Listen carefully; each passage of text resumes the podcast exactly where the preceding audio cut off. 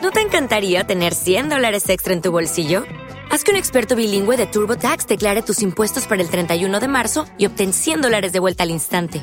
Porque no importa cuáles hayan sido tus logros del año pasado, TurboTax hace que cuenten. Obtén 100 dólares de vuelta y tus impuestos con 100% de precisión, solo con Intuit TurboTax. Debes declarar para el 31 de marzo. Crédito solo aplicable al costo de la presentación federal con TurboTax Full Service. Oferta sujeta a cambios o cancelación en cualquier momento. Alimentos congelados Iceman la mejor selección de alimentos precocidos y ultracongelados, papas, vegetales, smoothies y mucho más. Son naturales, nutritivos y fáciles de preparar. Encuéntralos en todos los supermercados en la sección congelados. Bienvenido a este espacio de vitamina O, de oración, unas breves cápsulas de reflexión bíblico-espirituales que entretienen, enseñan y elevan el alma. Soy Francisco Armengol. Buenos días. En el Evangelio de hoy, en el que retomamos el tiempo ordinario, la forma de pensar de Jesús se muestra muy distinta a cuatro formas de pensar que experimentamos en nuestro interior todos los días. Veamos esos cuatro choques de visiones que nos dan al final una única lección. El amor de Dios está por encima de todas las demás preocupaciones, tanto buenas como malas, tanto legítimas como ilegítimas. Veamos esos choques. El primer choque. Santiago y Juan, los dos apóstoles preferidos, por así decirlo, de Jesús, meten la pata hasta el fondo al recibir un no por respuesta por parte de los samaritanos cuando buscaban alojamiento. Hablemos un poco del contexto de los samaritanos y por qué se llevaban tan mal con los judíos. Los judíos y los samaritanos se despreciaban mutuamente. Esta enemistad databa ya de siglos atrás, del siglo 8 a.C., y surgió cuando el pueblo asirio conquistó a los judíos e importaron a muchos extranjeros para que habitaran la parte de Samaria, perdiendo así esa zona la pureza de la raza.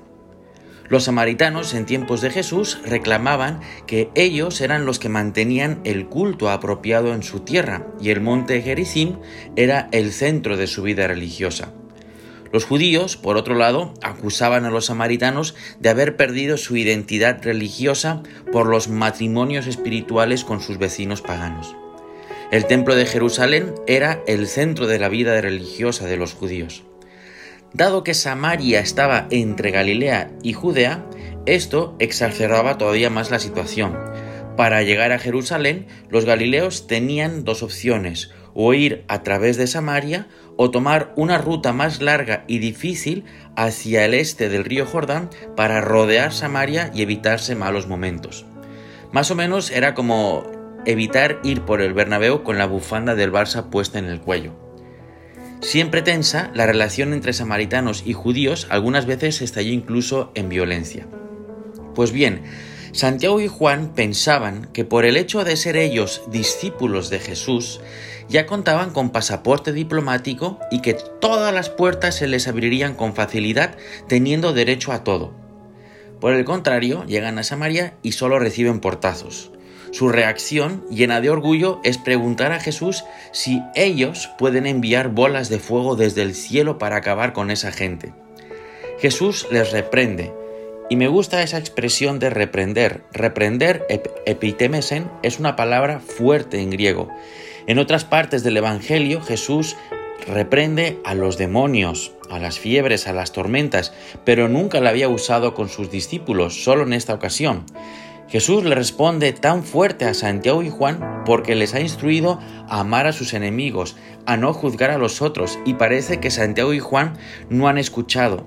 Jesús les deja claro que el camino ante el rechazo no es la venganza, sino el poner más amor. San Pablo dirá más adelante en una de sus cartas responder al mal con el bien. Santiago y Juan se habían sentido ofendidos en su honor, creyéndose con derechos, y el orgullo les lleva a desear cosas malas. Jesús está en otra gráfica totalmente distinta.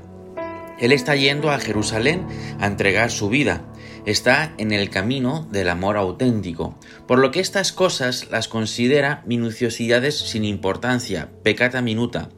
Lo que para Santiago y Juan era una ofensa enorme, a Jesús le trae sin cuidado porque su mente y su corazón están en otras cosas. Él está en un ámbito de amor verdadero, está yendo a Jerusalén a entregar su vida. Para él no es importante dónde lo alojan o dónde no lo alojan. Quiero profundizar también un poco en esto del amor verdadero de Jesús y del que precisamente carecen Santiago y Juan. Si uno fija la atención en lo importante, en lo grande, no le importa lo pequeño, y si no viene acogido, no se desbarata. Quien ama no se sorprende por un rechazo, y eso lo vemos en Jesús. Jesús no es recibido en Samaria y Jesús no se sorprende, no le importa y sigue adelante como si no hubiera pasado nada.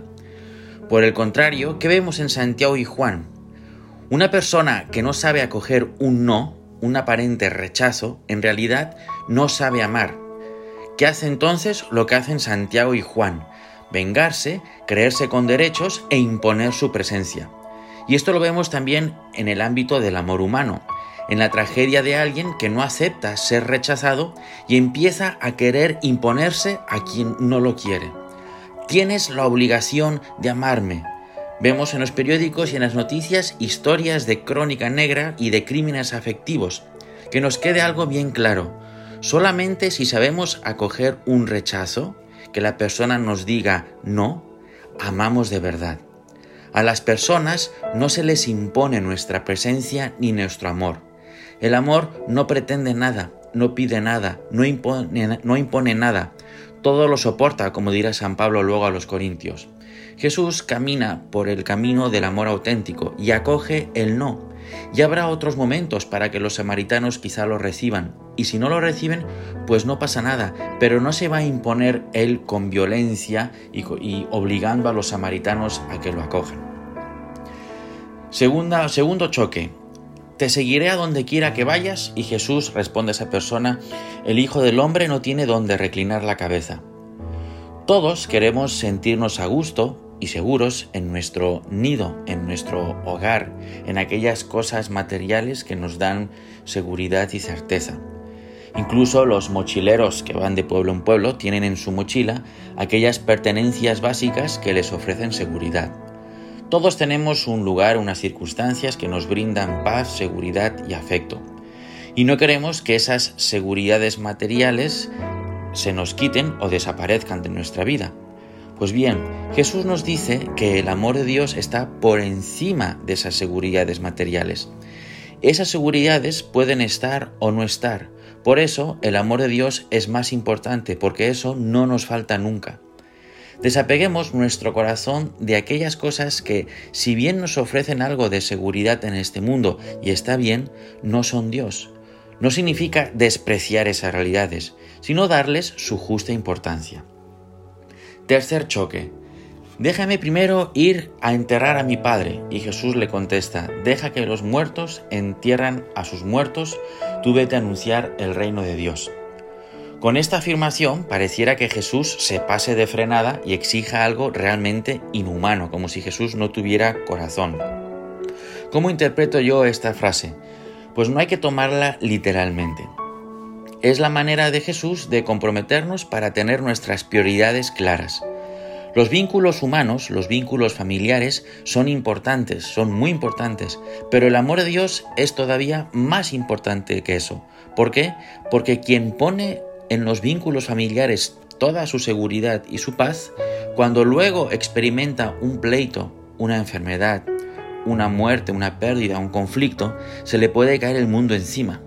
En cambio, para quien tiene el amor de Dios como lo más importante en la vida, puede surfear esas dificultades de la vida con mayor garantía de superarlas. Y cuarto choque.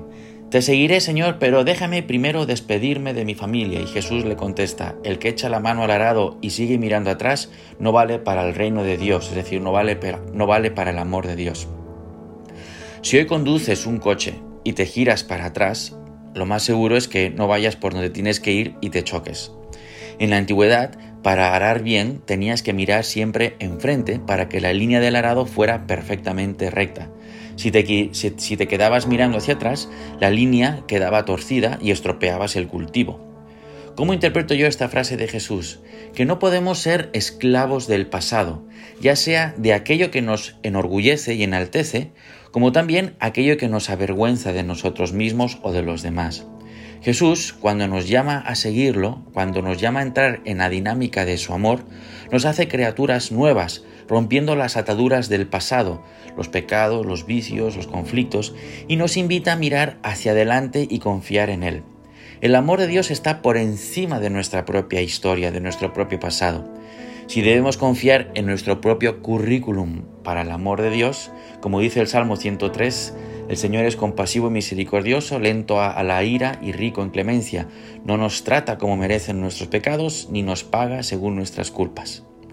Resumiendo, cuando uno está en la dinámica del amor de Dios, sabe recibir un no por respuesta, no pone su paz únicamente en las seguridades materiales ni en las seguridades afectivas familiares, ni se queda anclado en el propio pasado.